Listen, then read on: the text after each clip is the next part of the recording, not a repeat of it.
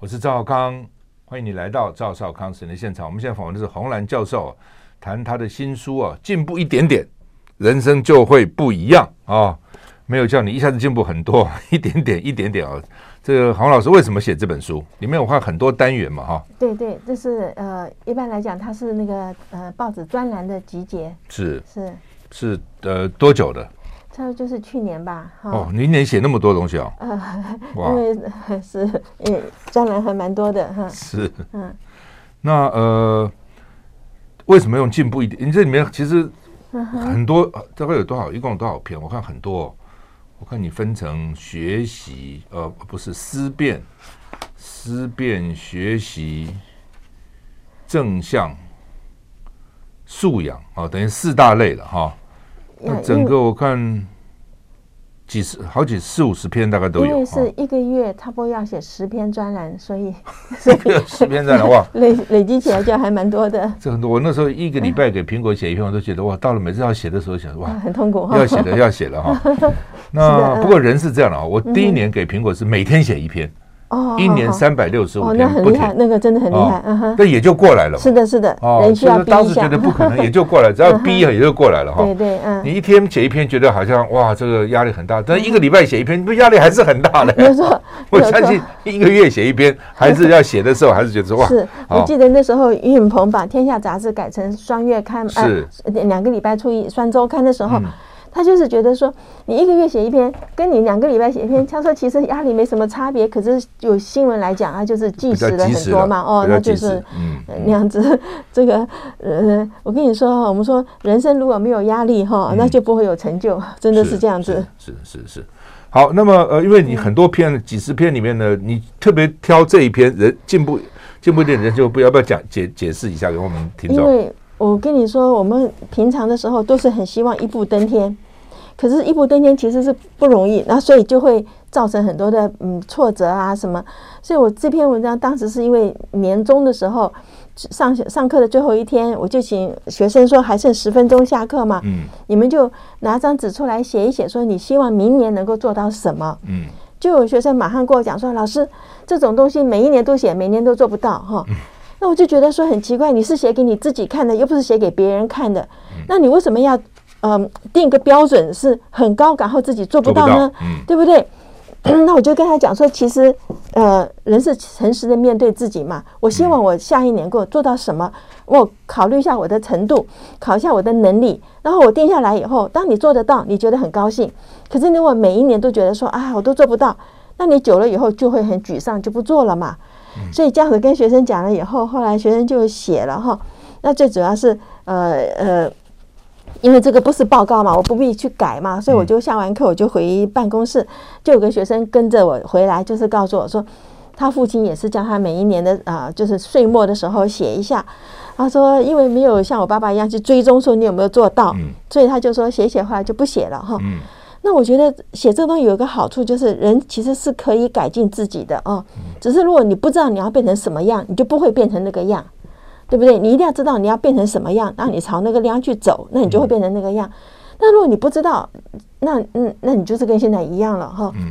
我们以前是过年拿红包的时候啊，嗯嗯，过年的前一除夕嘛，我们要写下来说我这一年要做些什么，然后你爸爸一定要你们小朋友写完才发红包。对对对，我爸爸会看完这个以后，然后才发红包。我觉得那个那样感觉到红包拿的真的很辛苦。嗯。可是这么多年下来以后，也就是。嗯，就是说懂得利用时间啊，哈！我知道我被人家质疑说，你怎么可能翻译六十四本书嘛，哈、嗯！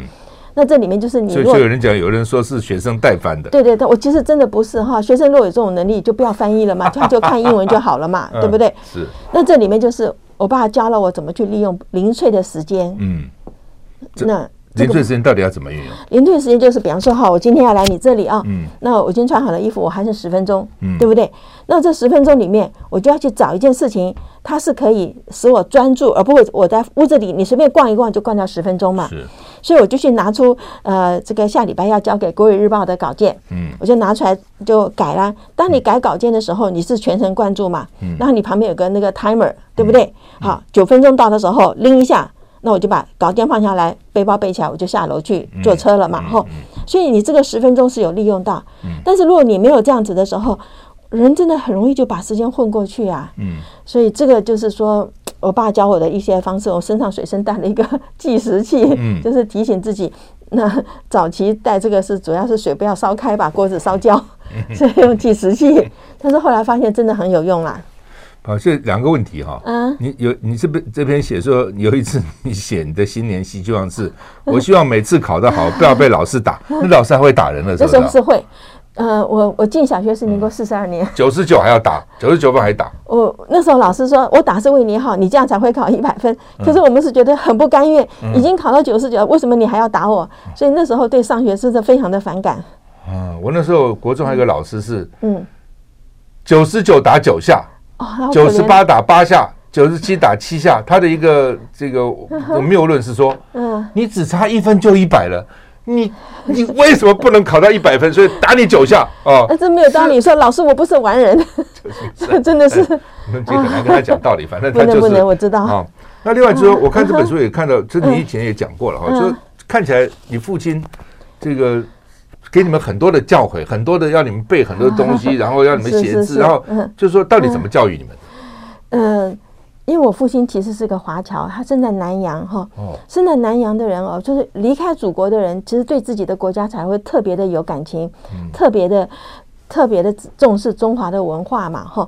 因为在比方说在马来西亚。独立中学的呃那个学历，政府是不承认的嘛？哦，你知道这样子，所以我父亲非常在乎说，我们怎么样能够把这个所谓中华文化的精髓，要在小小的时候学下去。因为在我们父亲那个年代，人能够活多久其实是不知道的哈。我几个叔叔伯伯都很早就过世了嘛，那我爸就是一直觉得说，要在他还在的时候，帮我们把这个。就是所谓我们的传统中国文化打下根基，嗯，所以他会一直叫我们，就是只要有点空，他就他就拿出书来要教。我们那时候是看到我爸就很想逃啊，因为想去玩嘛，对不对？嗯，那我最记得就是呃，他叫我们念《古文观止》，可那时候我已经念到初中了啊，初中的功课其实蛮多，所以我们就跟我们我妈就哀求说，这可不可以就不要再去念《古文观止》？那联考也不考嘛，对，那时候高中要考联考，那不考东西你就不要花时间去。就我爸非常生气，他说：“你国文、英文，你什么时候就说其他的考试东西，什么都可以学，什么时候都可以学。”他说：“你的品格要在小的时候教好。”他就跟我妈讲说：“汪精卫是不是个才子？嗯，因为汪精卫当年不是写刺刀成一块，不负少年头嘛。”他说：“你看他做了最大的汉奸。”我爸说：“你看那个胡南城，胡南城是是也是个才子啊，所以那个张爱玲才会嫁给他嘛。胡兰成是第二汉奸呐，第二号的汉奸嘛。”所以，我爸就非常非常生气，是觉得说，我们去念这些以后随时可以念的东西，可是我们的品格没有在小的时候教好，以后就是做汉奸，所以他对汉奸是非常非常的痛恨。我想这个也对我影响很大了，因为我后来做老师，那我也是觉得说，学生要学什么东西，他有一生的时间可以学，但他如果品格不好，那那个那这个再优秀的人也就作废了嘛，哈。所以比较这点，我父亲。教教 教育教育我一一样哎，教训我。对对，那时候书读的好有什么用啊？对，书读的越好，人品不好，对国家、人类、社会的危害更大。是哦，你书书读的好，人品要好。如果否则，我宁愿你人品好，书读不好，不要你书读的好，人品不好。这从小我们就受这样。没错，我爸就举那个韩世忠。韩世忠不是把那个金兀术困在黄天荡吗？是。那里面时候困了一个月，黄天那韩金兀术就已经没有办法了。那时候他就出了个告示，什么人能够让他解脱出来的时候，是一千两的黄金。嗯。就是一个中国的秀才，跟他说黄天荡以前是个沼泽，你把它凿通了以后，通到河里面就逃走了嘛。所以我爸每次都举这个例子，说宋朝会亡，就是因为有有秀才出卖国家。嗯，我爸爸举的例子很现代，毛泽东。哦，你看毛泽东，对不对？他这个读书读的很多啊，啊是。哦，然后呢，祸国殃民，你看把中国搞成什么样子，死多少人，搞我们那什么三反五反，三面红旗，大旗文化大革命，哦，所以呢，小心人品最重要。啊，所以，因为我父亲是军人出身的，所以呢，抗日剿匪各种还被共产党俘虏过两次，所以呢，他就以这个来做例子，说你要好好，人品最重要。对国家最重要哦，不要光念书哦，等等。那你爸好厉害，俘虏两次逃得出来啊！他他那个是真的很惊险，很惊险的。哇！好，那呃，一次是他在东北了，很冷嘛，晚上，共产党就抓了他们，问他们说：“你们谁会做面条。哦，他说我会哦，嗯，就出去了啊，然后呢就趁机逃跑掉了，从营从俘虏营到做面条的伙房中间，找到时间跑了，一直在海南岛。哦，那被游击队俘虏。哦，哦，他说女匪干哦很厉害，海南岛的游俘虏到五指山里面。嗯，啊，但是他因为他会爬树嘛。哦，他是从小很调皮，会爬树，所以他趁隙在五指山里面。他五指山进去又是这个伸手不见五指的，等于进去就是黑黑的。爬到树上以后呢，工程呢下面找找找找半天找不到，走了这样，他再下来，所以很很惊险。那另外，你有一篇写说经济衰退，家暴就增加哈。是是，你里面有有一些实验哈。嗯嗯。这个说这个老鼠这个电击被电击以后猛吃东西缓解压力，是最有效去咬另外一只老鼠。对，是的。啊，是发现什么意思？就这欺负别人。对，是这样的，因为从动物里面都会看到，比方说一个，比方说狒狒哈或者大猩猩，它被它的那个上面的人打了。他怎样呢？这个气他不能往上发，就往下，往下再往下，就是迁怒嘛。迁怒，这是迁怒。所以我们看到很多人是真的迁怒。呃，爸爸下班回家，在办公室受了气，回家可能就打小孩嘛。最显著的就是，你知道英国，比方说踢足球哈，足球赛的时候，英国跟意大利啊，英国跟法国这种这种竞争的很厉害的这个国家。如果说你的在地在地的那个球队打输了哈，那你真的看那个家里那个暴力就马上增加很多。回回家打老婆了。对对对，打小孩的真的是有，就是那种气 要发泄。所以这边也讲说，动物你也是这样说，公狒狒打架打输了去打低阶的公狒狒，然后低阶公狒去打在旁边的母狒狒，母狒狒去打小狒狒，怎么 好倒霉？一一连。一连串打哈，是这个是有是实验实验看到的。所以所以要怎样？所以就是说，那那怎么办呢？那经济现在 情况也不好啊，看今年经济也不好，是不是家暴就增加了？的确是有增加啊，你你去看一下。有，我跟你讲，以前很少看到亲生的父母亲杀打自己的小孩打成进医院的，现在很多呀，嗯，对不对？那当然，呃，这也是修养了。然后我们说现在的人。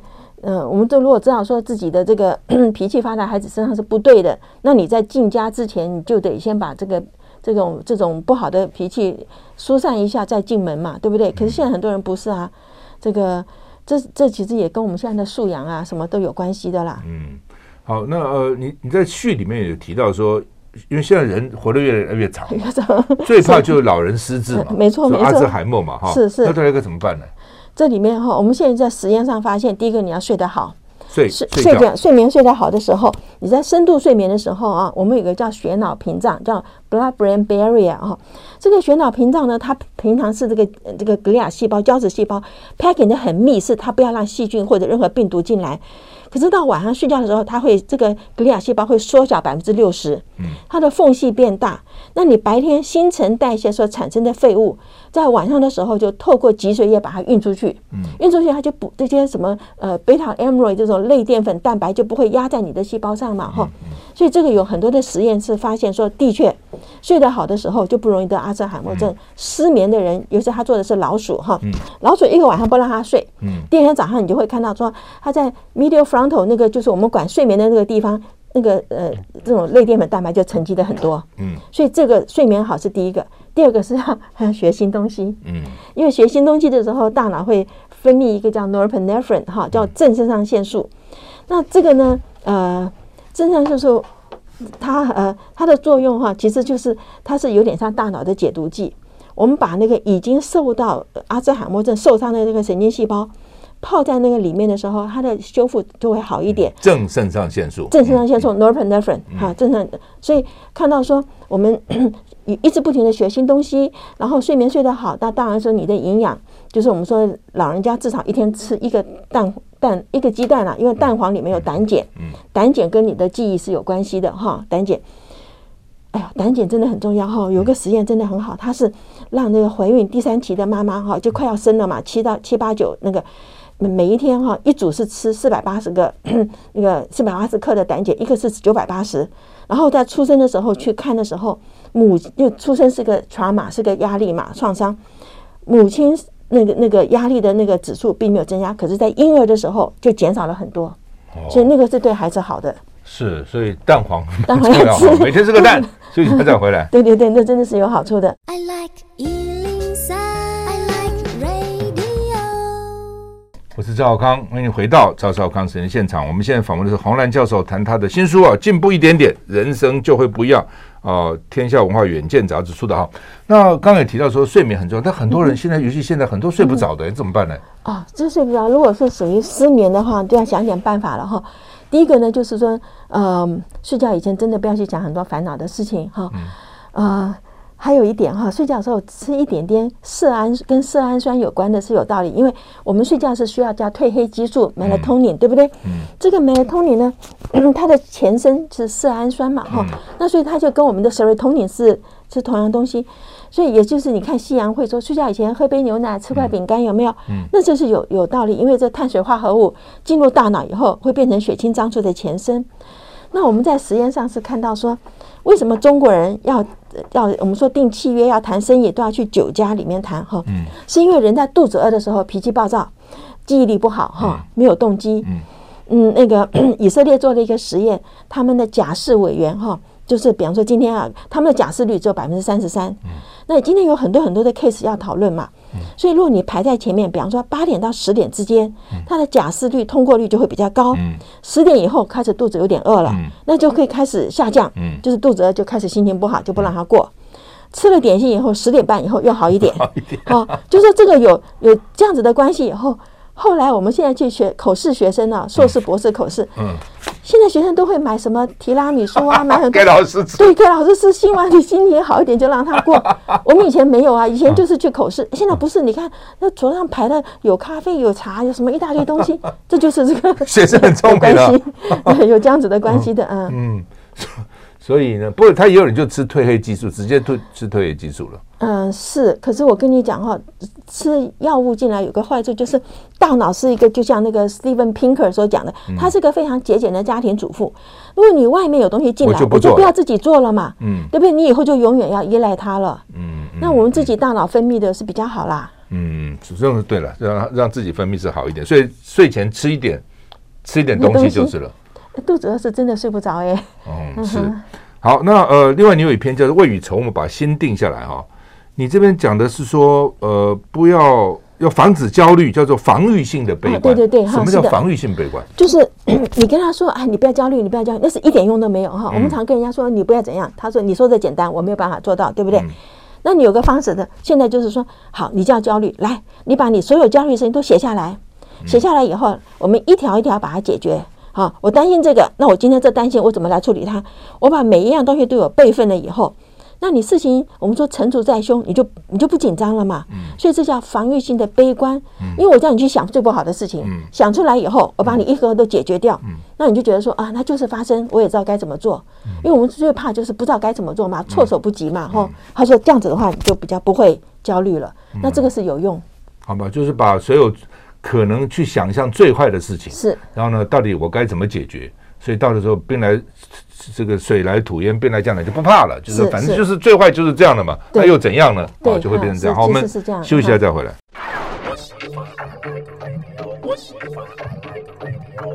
我是赵少康，欢迎你回到赵少康时间的现场。我们现在访问是洪兰教授，谈他的新书《进步一点点，人生就会不一样》哈，不要太贪心了，一点点，一点点哈。这个日期有功哈，那么结果就不一样哈。那刚刚谈到很多人，其实现在人失眠是一种焦虑哈，焦虑很当然一种有焦虑症的这两回事，但是很多人也很焦虑，每天 worry 这个 worry 这个这个担心这个担心那个哈，那该怎么办呢？所以就是说，刚刚就讲过说，就是你把最坏的写下来，嗯，然后你成竹在胸，你知道该怎么做哈。就像您刚刚讲的，兵来将挡，水来土掩嘛，哈，那你就不怕了。还有一个呢，是最近实验就发现说。你越是焦虑的时候，你越是没办法解决问题。最好的方式是走出来去帮助别人。你离开了这个现场，换了一个环境，你的大脑的思维就会有点不一样。嗯。那么他举了很多的例子，这是在 UCLA 做的实验哈。嗯。就是你你的 deadline 是下礼拜二。嗯。那 我就已经做不出来了。可是就是有人来说，老师帮个忙，或者是然后老板我这里做不出来。那我们一般会讲说，不行，我现在已经没有时间了。他说这个时候你去去帮他，你去帮他，你就离开你现在困扰的地方。他说人呢很容易陷入我们叫窠臼哈，一个 trap。你一直在想这个东西，你就被他缠住了嘛，就跳不出来了。你去帮他，当你帮他解决这个问题的时候，他说有个好处，第一个就是你能帮他，表示你的能力很强。这就。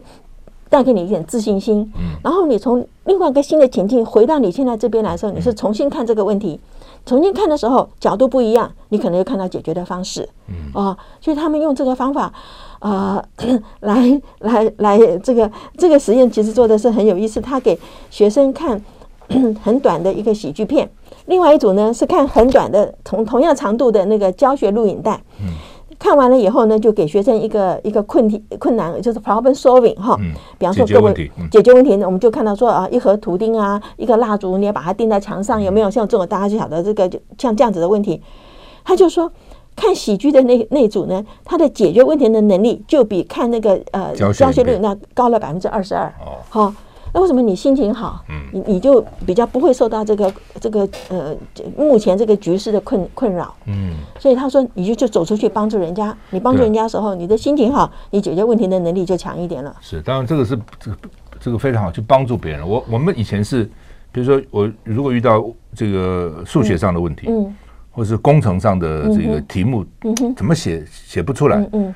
你干脆就离开了，对，不要去做，对对对，做别的事情，是的，绕一下回来，哎，也许就有不同的角度，没错。如果一直搞在里面，一直搞 一直钻牛角尖就钻不出来的，是的，就就出不来哈。嗯哼，呃，真正的自由是不想做是有不做的自由，这你讲你父亲在日记上写的哈，哎，是不是真的？要不要讲讲讲？你爸爸从小叫你们每年写日记是吧？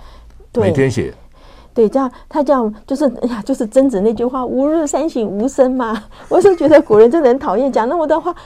吾日三省三省吾身，所以每天都要去想想说你今天做了什么事啊？这样，那么 我父亲是都是把他的日记烧掉，因为他当每年写完了烧掉，烧掉。对，因为他说写日记是改进自己嘛。他说你不要把一些别人的隐私去去传出去，对不对？哈，所以他就把它烧掉。那后来就是我爸过世，我爸四月份在台大医院过世嘛。过世以后，他的东西当然就留在家里没有动。到后来。我跟我妈讲说，爸已经过世十十几二十年了哈，家里东西可以捐出去给人家用的，就给人家用嘛。我爸有一个很好的大书桌哈，真的很漂亮的木头大书桌。那我们现在没有人家里有这么大的空间来放这个书桌，所以我们就想说，那捐出去看有谁可以用。捐的时候你就要去清他的东西嘛。那就听到我爸的日记啊，就看到了，就是 就是说说，这等于是生前的最后一本，因为其他都烧掉了。对，其他都烧，因为他四月份过世了嘛，哈，那他本来是过完年过年的除夕的时候烧嘛，所以那一本日记其实是没有烧，也就是那本我们就看到我爸在里面写了一些什么东西，嗯，那就了解说。所以我们为什么说不听老人言，吃亏在眼前？其实是有道理的。就是一般老人现在，我们现在我都不敢去教我的儿子，他会不耐烦嘛。真的，可是我我不要讲了，不要讲了，知道了啦，讲过了啦，没有错。那可是我爸以前跟我们讲说，就是他就很认真的听，我们只你不敢反抗他，而且我们对父母很尊敬，对不对？所以他讲他就是你不以为然，他也你也不敢去讲。那我爸非常非常的节省呐，他就是告诉我说，你走路走得到就不要坐公车。我想我出去坐公车不是就公车票也很便宜，对不对？那我就省了很多的时间。可是我爸就讲说，你走路的时候脑筋去想啊，你就没有浪费时间，就叫我一定要走路。我想说家里又不是活不下去，你干什么让我们就是节俭到这种地步？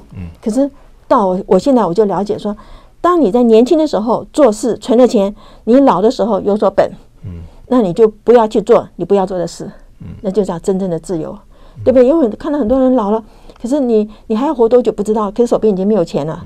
这时候人家叫你做些事情，你可能不愿意，可是你可能就不得不出卖你的良心，出卖你的人格去做了。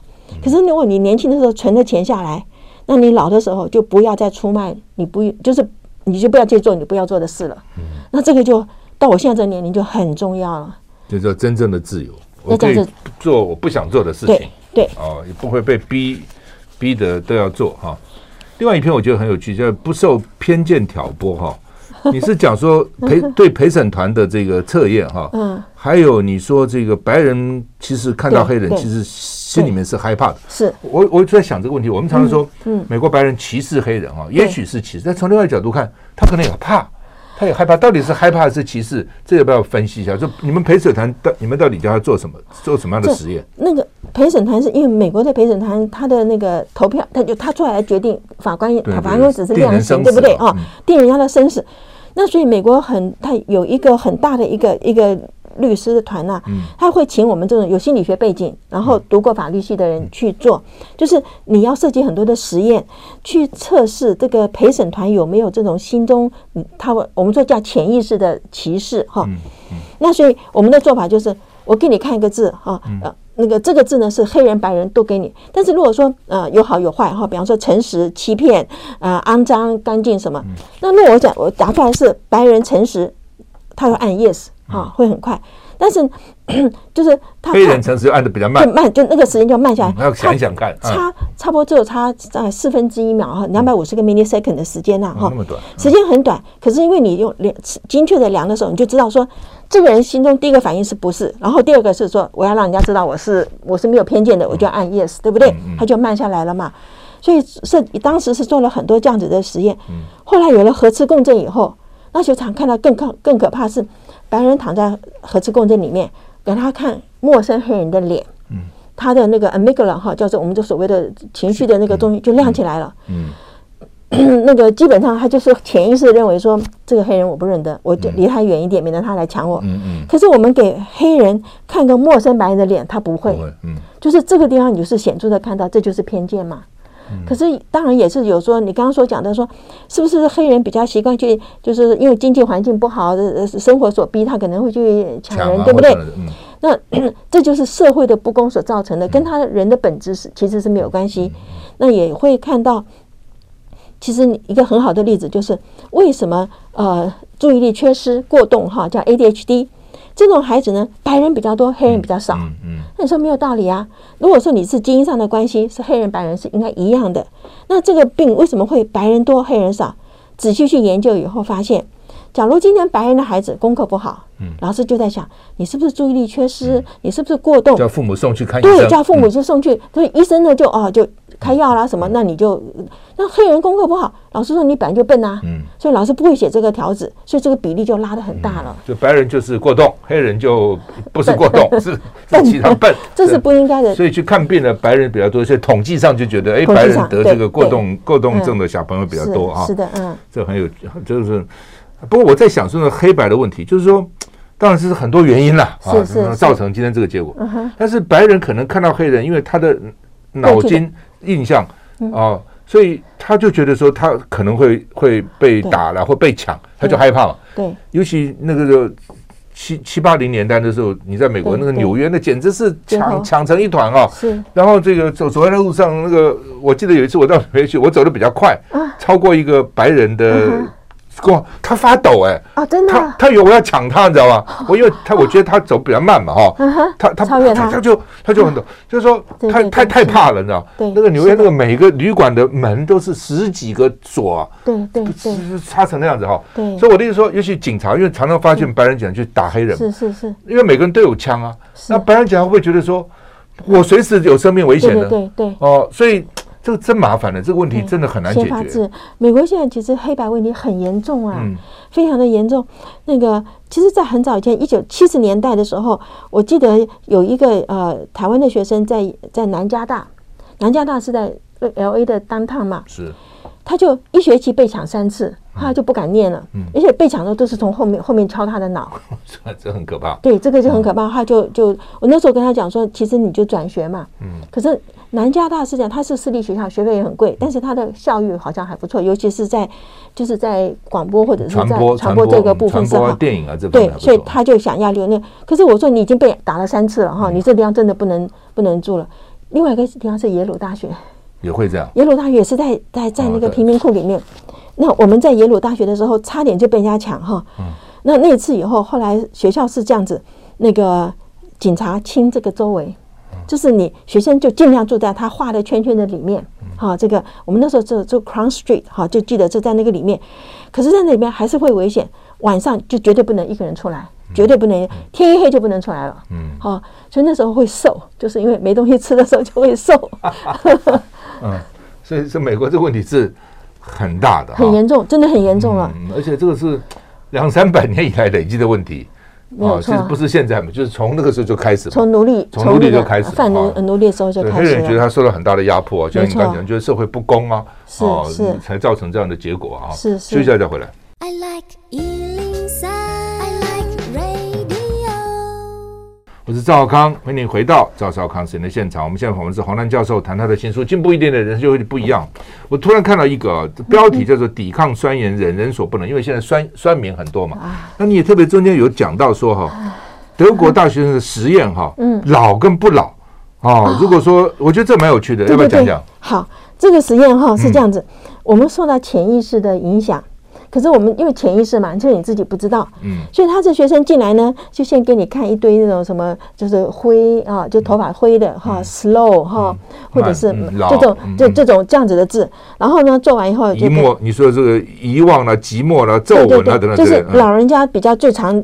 最常老人家最常发生的现象嘛，哦，就给大学生看，看完以后呢，就填个问卷，叫他到走廊的另外一端去交那个问卷。走廊呢，就故意把那个档案柜把它变得很窄，哈、哦，很窄的时候，他他要走过去吗？他就要去看他走的步伐，哈、哦。那 老人家如果看到地方很窄，走得很慢，对不对？那如果说你不是控制住，你没有看这个，那我走就是平常的速度，他就会发现说。他说：“真的会慢到三分之一，哦，那差很远了，这差了很多了。嗯，所以那这个实验倒过来做哈，就先让他在呃实验室里面慢慢的走，嗯。啊，本来你一分钟走多少步，你现在一分钟只能过走三十步，慢慢的走的时候，那他过去看到这些字，叫他回忆，啊，也就这些字记得比较好，所以人会受到这个潜意识那个，这个潜意识用到很多的地方。”比方说，在那个那个办公室里面都会有个咖啡壶嘛，免费的不不是免费说，比方说多个两毛五就有一杯咖啡嘛，哈。那很多人会去泡咖啡，可是不丢钱下去，哈。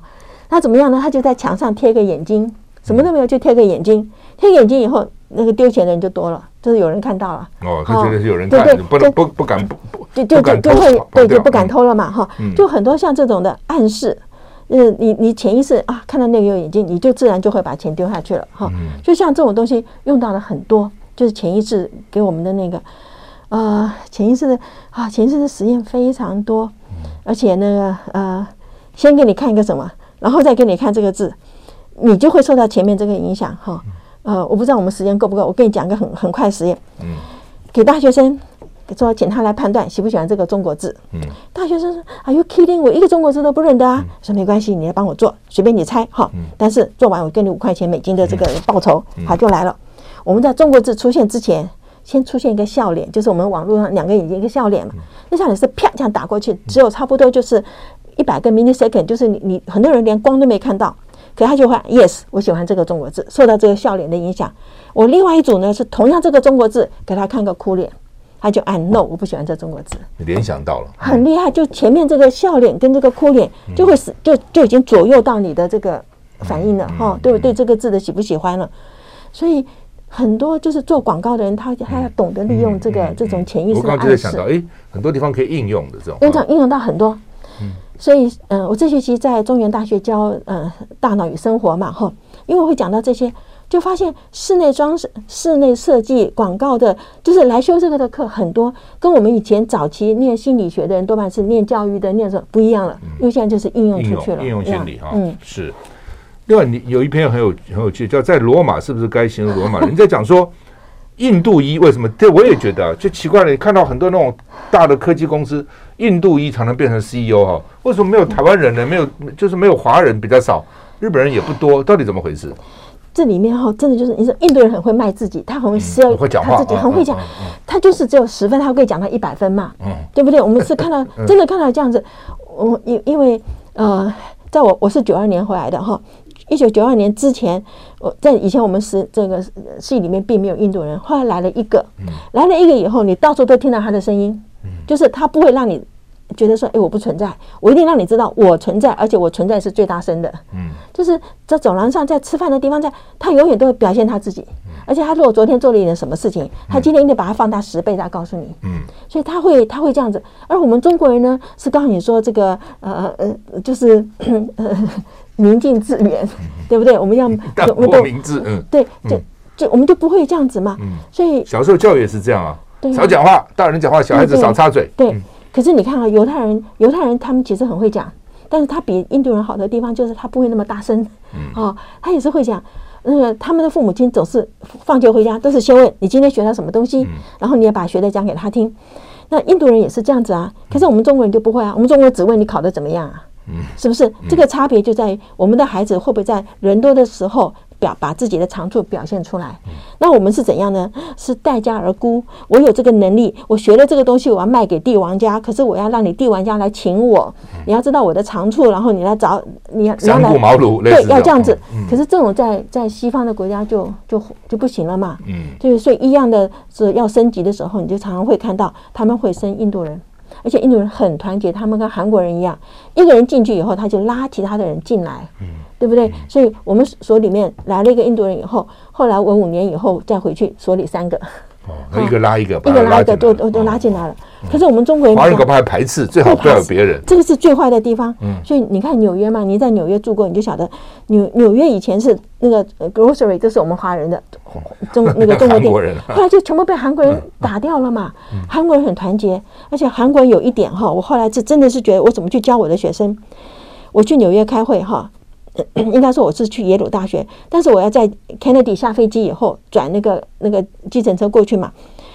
那那是华航的飞机飞到纽约是半夜十二点，所以下来以后，其实本来心里就担心了，这么黑的晚上要去坐计程车去找那个旅馆，就排队排队排队。轮到我的时候，我正要上车，看到前面前面座位是两个人，司机旁边还有一个人，我就不敢上了。他要抢我就完了嘛，对不对？那个司机就用一个韩国真的是韩国腔的英文说。This is my son，好，我儿子，他的儿子坐在里上头，那那后面人就一直推我，就大家都急着要上计程车嘛，我就进去了。那我真的就问他说：“你的儿子为什么在车上？”好，他说：“我租这个车是一天二十四小时租这个车，要轮流开。”对，他要轮流开，因为他说我去睡觉，这车子就白费了。白费的话，这我要赚钱呢，所以我睡觉，儿子开车，儿子睡觉，我开车。他说他是第一代移民，所以。他不可能进好的学校，他的儿子呢，也也不太可能会进到哈佛，但是我的孙子一定进哈佛。嗯，他就跟我讲说，我的孙子一定进。那我就觉得说，哎呀，有这样子的精神，韩国人在美国是扎根了啦，下来了，对不对？厉害了，很重视教育哈，是，而且苦啦，就是很刻苦，刻苦是进步一点的人生就会不一样。我们休息一下再回来。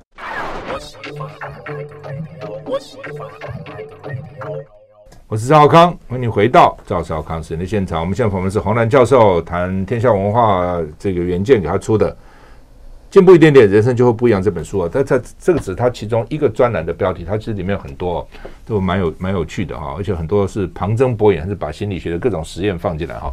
因为我们只剩下五分钟了，我们我就不问了，黄老师自己说吧。自己说，你现在要讲什么？告诉我们听众。好，我觉得呃。我觉得人生要有目标很重要。嗯，啊，因为我现在在教书的时候，我常常发现那个学生没有什么目标。就比方说前一阵子我们不是疫情的关系，我们就不能在课堂里上课，要远距嘛，哈，远距以后。那我是让学生说，你今天看完了这个上课的东西，你要写个报告进来，因为我我没办法，班上六十一个人没办法点名嘛。那我怎么知道你看了没有，对不对？结果呢，就有学生就看前面一点，然后就写随便写个报告，就是就是敷衍老师，甚至有人没有 没有没有看这个东西，可是依照我们的课程表 syllabus 上面说，哎，今天应该讲什么，就把那个就自己去想了一个，就把它写出来，有点像说丘吉尔的《黑狗》这本书，其实不是讲黑狗，是丘吉尔有忧郁症。所以黑狗呢，就是狗是跟随人，这个如影随身嘛，忧郁症如影随身。就他因为没有看这本书，就写了说秋雪的黑狗，狗很忠心，什么就乱来了一些，乱写一通。就看了以后就是很生气，所以我后来就在课堂里面的时候，第二第二第二次上课幸好是可以实体上课，可是现在马上又变成要远距上课。嗯嗯。视讯，那我就在想一件事情，就是学生怎么不了解说学生时代是你最幸福的时代？嗯，因为你你只要来课堂里面，你学到东西，对不对？你。没有结婚，没有家庭的压力，不是上有小下有上有老下有小，然后你没有老板这个在背后逼你的。其实学生时代是我们最幸福的时代。我们以前真的都不知道，都想到赶快毕业，赶快毕业，赶快赚钱，赶快怎么？你一毕业出来以后，就晓得说你人生真是个完全不一样的。那么现在学生没有什么。人生目标，所以你看那个赖清德在台南那个躺平，躺平 哈，真的躺平真的是这个样子。可是我们也要检讨一下，学生为什么躺平？是不是社会没有给他希望？这个政府没有办法给学生希望。我们小时候是急着要出来是没错，因为我们出来做事，减轻我们父母亲肩膀上的压力。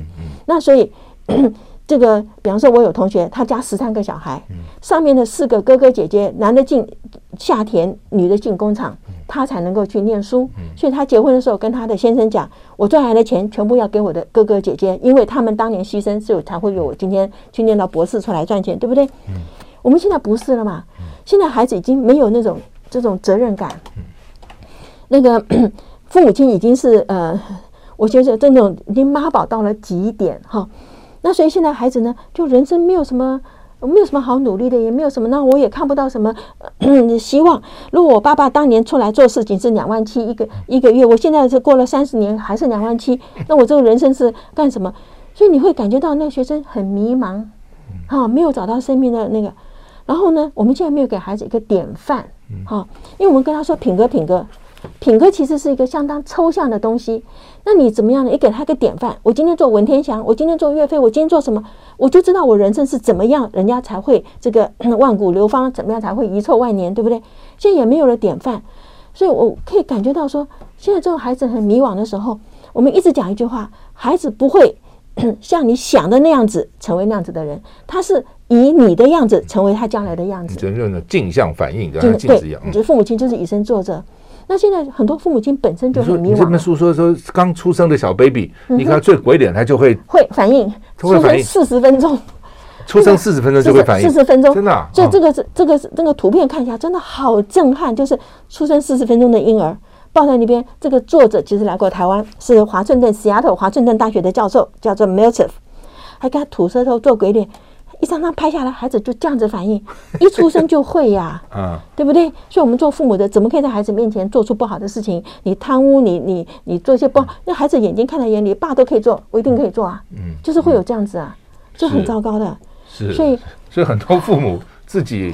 孩孩子，我看到很多父母，孩子其实就是他的反射，他就每天骂他那个孩子不满意。没错，就像你自己就是这样，你骂他干什么呢？对，是不是这样？真的是这样。哦，是不是 有些父母数学也不好，他骂孩子数学不好，那你数学就不好，你就教他怎么样呢？就稍微体谅一下嘛。我是觉得，不是说孩子就一定会不好了，但是我的意思说，你要想到你自己怎么教的嘛。没错，是不是这样？我们曾经跟一个爸爸讲过，他就是为了孩子数学不好骂。说他不成才，我就跟他讲说：“你看，你以前也是这样子，可是你现在成功了，还不错。那表示说，你的孩子他的机会比你更好，他将来一定也成功。你干嘛现在这么在乎他的分数？嗯，对不对？所以真的很多 很多父母就我在在这个求好心切了，希望孩子比他更好了啊。我虽然不好，我希望你更好，所以要求比较多。但是很多时候就是刚刚洪教授讲的，言教不如身教。如果说一出生就会看大人的表情，他甚至会学。”那他他每天在观察你啊，你到底到底做什么？是的，哦，所以孩子好不好当然很重要，因为孩子不好，父母是很担心的，一直担心到到老到死。但是孩子好不好，你父母在孩子小的时候，你到底花了多少时间在他身上？要花很多时间在他身上，各种教导，各种你就是说一路要带着，一直到到长得稍微大一点。如果你从小，你这边也提到很小就就已经决定了嘛。是，如果你小的时候你不跟他在一起，你就让他自己乱乱乱来哈。然后到时候长大，你要求他就很难了。对啊，但是就要付出很大的代价了。是是是。好，谢谢黄老黄教授今天跟我们谈《进步一点点的人就不一样》这本新书，谢谢。